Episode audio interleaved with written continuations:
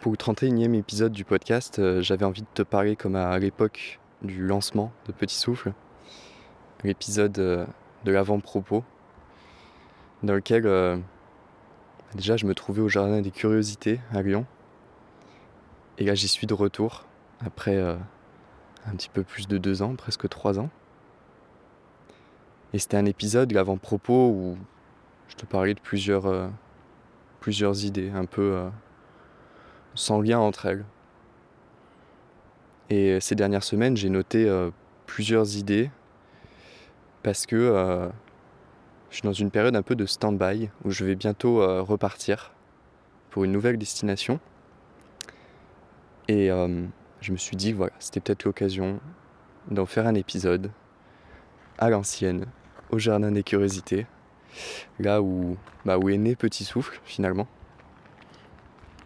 Et en fait, ce moment, à l'heure actuelle, ça me rappelle euh, Londres.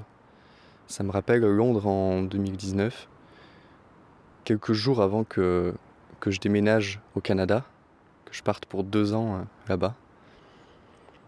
Parce que c'est la même période de stand-by où, euh, où je comprends d'ailleurs pourquoi j'étais parti à Londres, pourquoi je j'étais pas resté chez moi en attendant le grand départ. Parce que je trouve que c'est mieux en fait de ne pas être chez soi avant un départ, avant, euh, avant une période de changement. Parce que c'est très long, c'est très désagréable. Pour ma part, ça, ça me crée même de l'anxiété. Et dans les moments de changement comme ça, ben, le plus dur, c'est les heures avant. Une fois que le processus est lancé, après, ben, on est de nouveau occupé, euh, on avance. Et voilà.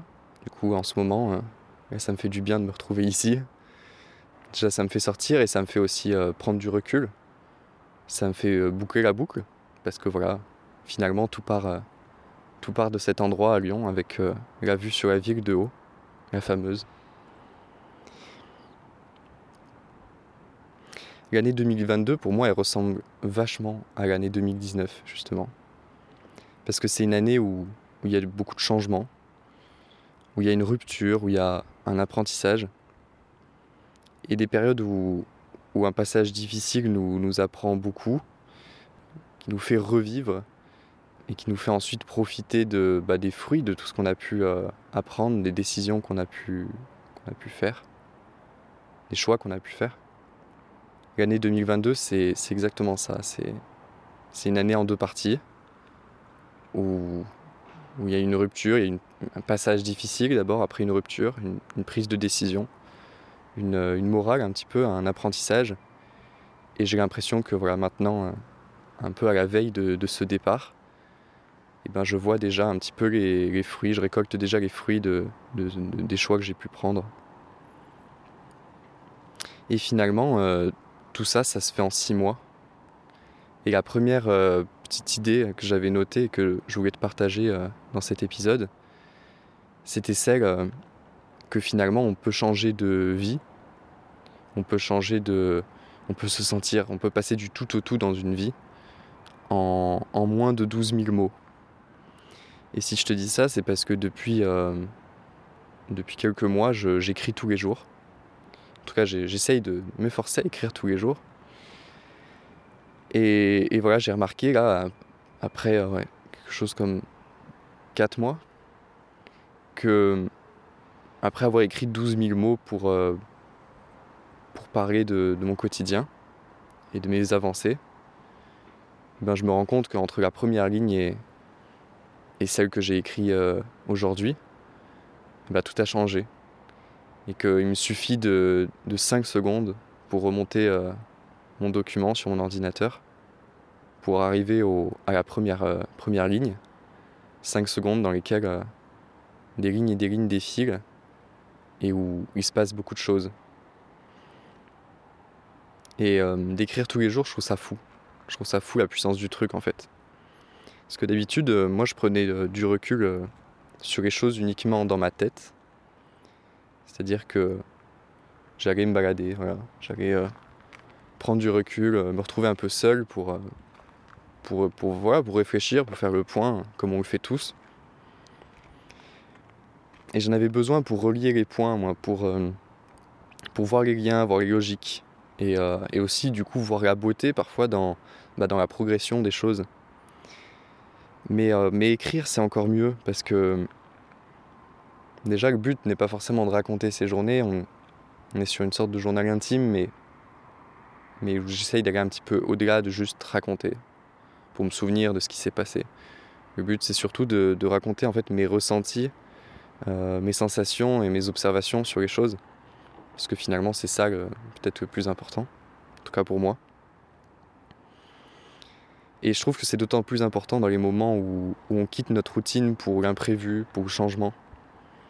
D'ailleurs, c'est dans ces moments où, on a une sorte de stimulation intellectuelle, où on a envie de, réfléchir, où on, prend conscience déjà qu'il faut qu'on qu aille mieux, où on prend conscience qu'il faut qu'on qu change, qu'il faut qu'on apprenne des choses. Et on est beaucoup plus conscient de tout, et c'est des moments où on a beaucoup plus envie de, s'interroger et de un peu moins mettre euh, le, mode automatique, le pilotage automatique euh, dans les moments où on va bien et où on se pose pas trop de questions. Et je repensais à, à l'extrait à la fin de, de l'épisode Le chemin et la plage, l'extrait dans lequel on entend cette journaliste qui parle de, de néophobie, la peur du changement, et, et d'accepter que les choses avancent, que des choses euh, nous quittent pour laisser place à, à de nouvelles choses, cette histoire de cycle. Je pense que c'est déjà bien sûr important, voire primordial, mais qu'à travers voilà, ces, écrits quotidiens, ou en tout cas quand, quand quelque chose se passe, et ben ça peut peut-être nous permettre de, de prendre conscience déjà que le changement peut avoir du positif et du coup de prendre goût ou au moins de, de s'habituer, de, de se réconcilier avec le changement.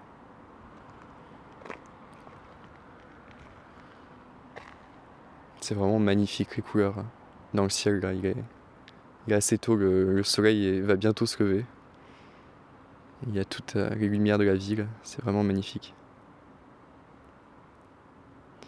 La deuxième chose que, je voulais te dire, c'est. J'ai reparlé il n'y a pas très longtemps avec un ami sur la question euh, c'est quoi tes rêves? Quelque chose que j'avais mentionné euh, justement dans l'épisode avant-propos. Je m'interrogeais beaucoup dessus et, même si depuis ça, euh, j'ai pas forcément beaucoup changé d'état d'esprit, euh, je trouve qu'à l'époque, je, cherchais quand même quelque chose de, de, très concret qui faisait que, que je savais pas finalement quels étaient mes rêves. Et aujourd'hui, j'accepte que, que, mes rêves soient, soient relatifs en fait à des sensations et à des, à des choses futiles, en tout cas qui paraissent futiles. Tu l'as certainement remarqué euh, dans le podcast, je te parle beaucoup de, enfin je te parle même, je te parle plutôt jamais du, euh, du parcours traditionnel euh, du touriste. Tu sais celui qui, quand on, quand on décide de partir dans une destination parce qu'on veut voir tel monument, on veut voir telle carte postale, on veut voir tel truc ou tel truc sur, sur, ce podcast, je te parle de, de, choses qui sont plus liées au, à l'immersion, aux, aux, relations humaines, au, à la découverte plus, plus intime des villes ou des endroits. Et, et aujourd'hui, euh, je suis plus en paix sur euh, le fait de me dire que j'accepte que mes envies bah, soient simplement dans, dans des discussions avec des gens, dans, les couleurs dans le ciel, dans, une odeur mes rêves, moi, c'est m'immerger, c'est observer. Je pense que le maître mot, enfin ce qui rassemble tout, c'est c'est tenter de comprendre le monde. Le but, c'est pas tant de le comprendre, mais c'est de, petit à petit, comprendre un petit peu plus les choses, comprendre un petit peu plus les interactions dans le monde. Mes rêves, c'est aussi euh, sur euh, la question de l'identité, et sur ce point, euh, je crois que j'en ai, je l'ai jamais cité, mais je te conseille vraiment de lire Les identités meurtrières de Amin Malouf. J'ai un doute si je l'avais pas mis dans l'épisode sur les livres à lire, les conseils lecture, mais en tout cas voilà, sur la question de l'identité, je te conseille ce livre. Personnellement, il m'a transformé. Du coup, sur les, questions d'identité, sur, euh, la, la relation entre les choses, et quelque chose que j'adore faire, c'est trouver des points communs dans des domaines qui s'opposent ou qui, n'ont vraiment, qui, sur le papier, n'ont aucun lien. Et mes idéaux à l'heure actuelle, enfin à l'heure actuelle, de, plus en plus je trouve, sont aussi sur moi et sur, euh, sur en fait des faits de société. Et à travers euh, mes voyages, je me rends compte, maintenant que j'étais de, de, retour en France, et notamment là cet été, que, que j'ai bien changé sur, euh, sur le sexisme et le racisme, entre autres. Dans le sens que les voyages, en tout cas plus je voyage, plus j'avance, plus je rencontre de, bah, nouvelles personnes et plus je me rends compte que littéralement, euh, tout le monde est différent et que notre, euh, notre, notre identité, notre personnalité, elle, elle, a beaucoup plus à voir avec notre éducation, avec le fait qu'on soit par exemple émotif ou cérébral, plutôt qu'une question de sexe, une question de, de couleur de peau, d'origine. Et je sais que ça paraît totalement logique, euh, surtout sur ce podcast qui est écouté que par des gens, on va dire, ouverts d'esprit, j'imagine. Mais, mais je me rends compte que, que je suis de plus en plus en train d'avancer vers une, sensation que chaque personne, mais littéralement chaque personne, est entre guillemets juste un être humain. C'est-à-dire que j'ai l'impression que de plus en plus, je me détache complètement de son sexe, de sa couleur de peau, de ses origines, de la langue qu'elle parle. Comme si le... déjà la différence n'était plus au premier plan. Et comme si petit à petit l'inconnu disparaissait. Parce que finalement, à force de, de voyage, et à force de vouloir rencontrer des gens, je pense que on finit par s'entourer d'inconnus en permanence. Et l'inconnu, du coup, devient, euh, devient logique. C'est normal de pas connaître quelqu'un, de pas connaître quelque chose. Mais n'empêche que cette personne, on peut toujours discuter avec elle et on aura certainement beaucoup plus de points communs, peut-être, qu'avec euh, quelqu'un de notre, euh, de notre ville d'origine, par exemple, de notre entourage. En tout cas, il faut laisser la porte ouverte à, cette possibilité. Donc du coup, beaucoup de choses me, me questionnent et c'est pas forcément juste sur des sujets, euh, sur, sur les guerres, sur les manifestations, mais dans des, dans des discussions très futiles parfois, dans, à, des soirées, à des, à des verres autour d'une table avec des amis en fin de journée, je me rends compte que j'ai de plus en plus vraiment un décalage avec les autres sur, sur ces points-là. C'est-à-dire que, que je prends plus du tout en compte et j'arrive plus à écouter quelqu'un qui m'explique que telle chose est du fait que ce soit une fille, que ce soit un garçon, que ce soit un Américain, que ce soit un Européen. Je j'essaye en tout cas au plus. Au, au, départ, je le faisais peut-être euh, en me forçant pour apprendre. Maintenant, ça me paraît naturel, mais de plus du tout euh, expliquer les choses par les groupes, les sociétés, les, groupes sociaux, on va dire. Je sais plus si c'est le bon terme en sociologie. Mais plus par l'individu en lui-même. Comment l'individu peut après euh, exercer une force sur, euh, sur son entourage, sur le reste. Mais oui, en tout cas, l'histoire de, de, chacun, je pense, explique euh, ce qu'est la personne. Et, et, sur ce point, sur cette, sur cette idée, en fait, justement, je voulais te, te citer une amie qui m'avait dit quelque chose qui pour moi est la bonne technique pour, pour passer ce cap peut-être, pour essayer de, de ne plus prendre en compte la différence et d'essayer de, s'en détacher. Et, euh, et, ça, ça, ce qu'elle m'avait dit, c'était euh, Je suis conscient de, tes différences, mais ce n'est pas une raison pour te traiter différemment. C'est tout con, mais c'est bien. Et la troisième idée euh, que je voulais te partager, c'est que ces derniers temps, j'ai vécu quelque chose de, très fort, de très très beau avec quelqu'un. Et je voulais t'en parler parce que ça m'a fait penser à quelque chose un peu en rapport avec euh, bah, les deux autres idées euh, que je t'ai dites avant. Euh, il faut savoir, moi, que je suis quelqu'un de, très émotif et, il m'a fallu une, rapide recherche, c'était euh, il y a deux jours, sur Internet, pour, euh, mettre des mots sur quelque chose, jusqu'à présent, je ne les avais pas mis. Je, lisais un article justement qui faisait en gros la, distinction entre les gens émotifs et, les cérébraux. D'un côté, ceux qui, ceux qui prennent des décisions par la raison, par leur cerveau, et de l'autre, ceux qui prennent des décisions par euh, leur ressenti et par leur cœur. Du coup, je sais maintenant dans quelle catégorie me situer. Et, c'est ok, parce que parce que c'est bien, ça fait, euh, ça fait vivre les choses à, à 100%, voire parfois un peu plus. Et dans le cadre de, de ce moment avec cette personne, ça m'a fait vivre les choses euh, sur le moment, mais aussi après coup, le lendemain. Ou contrairement à d'autres personnes qui pourraient euh, facilement euh, changer de disque, revenir dans, dans leur quotidien, ou en tout cas passer à autre chose, trouver d'autres sources de bonheur dès le lendemain avec d'autres choses. Moi, il me faut du temps pour comprendre ce qui vient de se passer, pour le digérer. Et parfois, euh, même quand c'est très très beau, bah, ça peut m'arriver de pleurer parce que les, émotions sont fortes et que j'ai besoin de, digérer la chose. Et, tout ça, ça m'a fait penser à, un film, le film euh, Call Me By Your Name. Euh, c'est un film dans lequel j'ai toujours eu envie de, te parler sur ce podcast.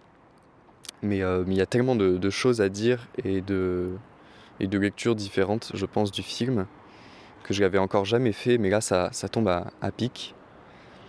Et je voulais t'en parler plus précisément par rapport au, si jamais tu as vu le film, au discours du père à la, à la fin, au, après, euh, au bout des deux heures de film.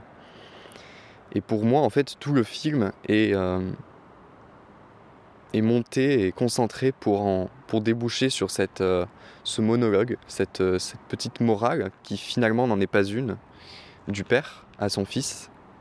Son fils qui vient de. qui est très nostalgique euh, de, de tous les moments qu'il a passés avec, avec quelqu'un dont on ne sait pas vraiment qui il est pour lui, un ami, un, un amoureux, un, deuxième père, enfin bref, un modèle aussi. On ne sait pas beaucoup et je pense que le but dans ce film, c'est d'accepter que les choses n'aient pas d'étiquette. Et justement, dans, dans, ce que disait le père, c'était vraiment ça. Que dans la vie, dans des moments comme le mien que, que j'ai passé, quand les choses vont très bien ou quand, quand il y a eu énormément de joie, et que derrière on peut avoir euh, de la tristesse, de la nostalgie, le plus important, en fait, c'est de ne pas mettre d'étiquette dessus, ne pas chercher forcément analyser la chose, à la décrire.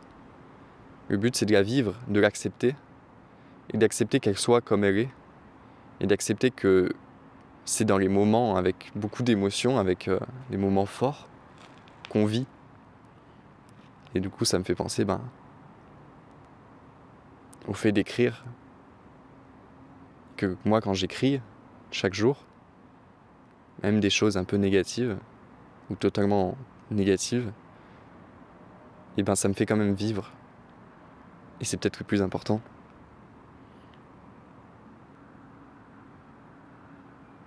Du coup, ouais, c'est ça. Il dit, euh, il dit simplement que ben, les choses où on ressent de l'émotion, même quand, quand on n'arrive pas à définir euh, ou mettre des étiquettes, ben, la seule chose en fait à retenir, c'est que c'est un moment important et qu'il ne faut pas refuser de les vivre. J'ai noté, euh, j'ai un peu euh, sauté, euh, sauté quelques, quelques phrases, mais, mais pour, te, pour te donner un exemple de, de ce qu'il pouvait dire. Ce qui est certain, c'est que tu as ressenti quelque chose. À ma place, beaucoup de parents prieraient pour que leur fils revienne vite à la raison. Mais je ne suis pas comme ces parents-là nous nous débarrassons de tant d'émotions, pour vite nous remettre sur pied. Qu'à l'âge de 30 ans, nous sommes déjà tous secs, et nous avons de moins en moins à offrir à chaque nouvelle relation. S'obliger à ne plus rien ressentir, pour ne plus rien ressentir du tout, quel gâchis. Aujourd'hui, tu es triste et tu souffres. Ne te débarrasse pas de ces sentiments. Ils s'en iront avec la joie que tu as ressentie. Voilà, j'avais beaucoup aimé,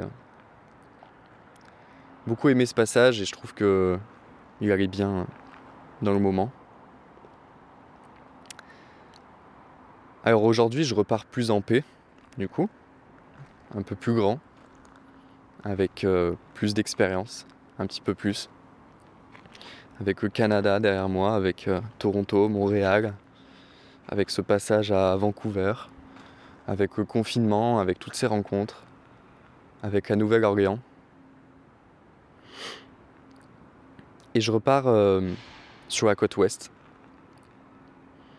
C'est toujours ce même sentiment de liberté que, de partir à l'ouest. Je pense que je suis un peu euh, biaisé par euh, la culture américaine et les films. Mais c'est aussi toute mon enfance que de partir dans l'ouest parce que d'aller sur la côte atlantique, depuis tout petit, c'est pour moi symbole de, symbole de vacances, symbole d'aller se ressourcer, symbole de liberté. Alors je reste pas en France, mais cette fois je, je pars pas très loin. Et je, vais aller m'installer à Lisbonne. Mon objectif là-bas, c'est de faire un peu différemment que ce que j'ai pu vivre jusqu'à maintenant. Déjà, je vais pouvoir euh, relier un petit peu euh, bah, les deux mondes, c'est-à-dire euh, la France et le Canada. J'ai hâte de, pouvoir retourner au Canada et je, et je sais que maintenant je veux passer un petit peu plus de temps en France. Donc ça sera un, endroit plutôt stratégique.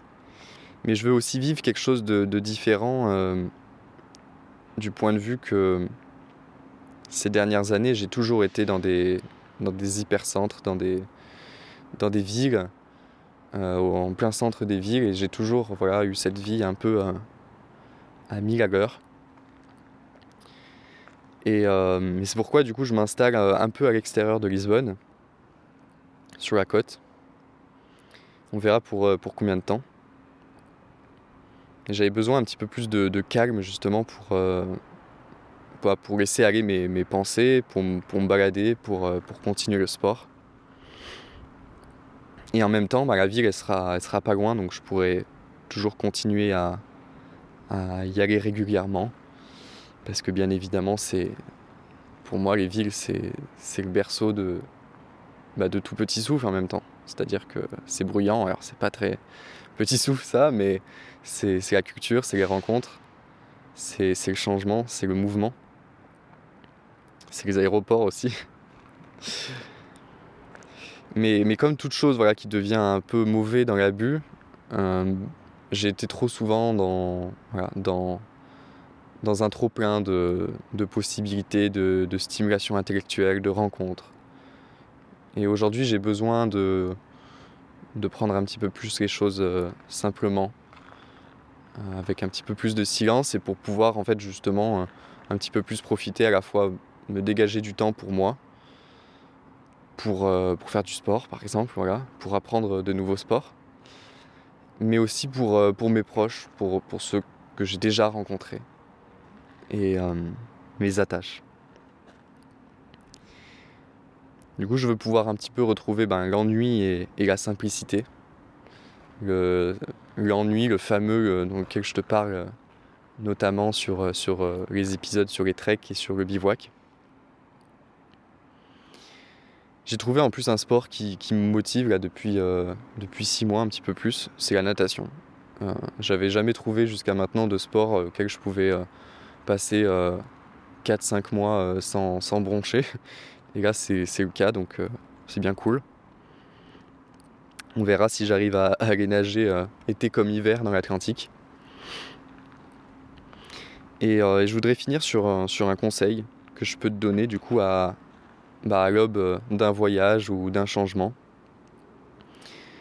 Et c'est d'aller écouter euh, l'épisode euh, de La Veillée, qui est à la fois un podcast et une chaîne YouTube, euh, dans lequel euh, le passage avec Jonathan Cohen, où il raconte bah, du coup toute, la beauté en fait d'une aventure instable et difficile en arrivant pour sa part à New York. Il était légèrement plus jeune que moi.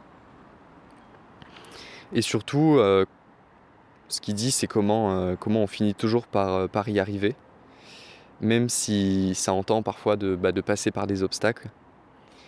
mais aussi comment la vie, dans ces passages compliqués, peut nous venir en aide, à condition de, de la provoquer et d'avoir conscience, d'observer les choses. Et il disait une phrase, et je vais, je vais conclure là-dessus justement, hein, qui, qui, est, qui est pas mal et qui, qui va bien aussi pour, euh, pour cet épisode, pour le 31e épisode et à l'aube de, de ce voyage. C'est que n'ayons pas peur, on a un instinct de survie en nous qui fait le job. Voilà, de faire euh, cet épisode ici au Jardin des Curiosités, euh, c'était important, je pense.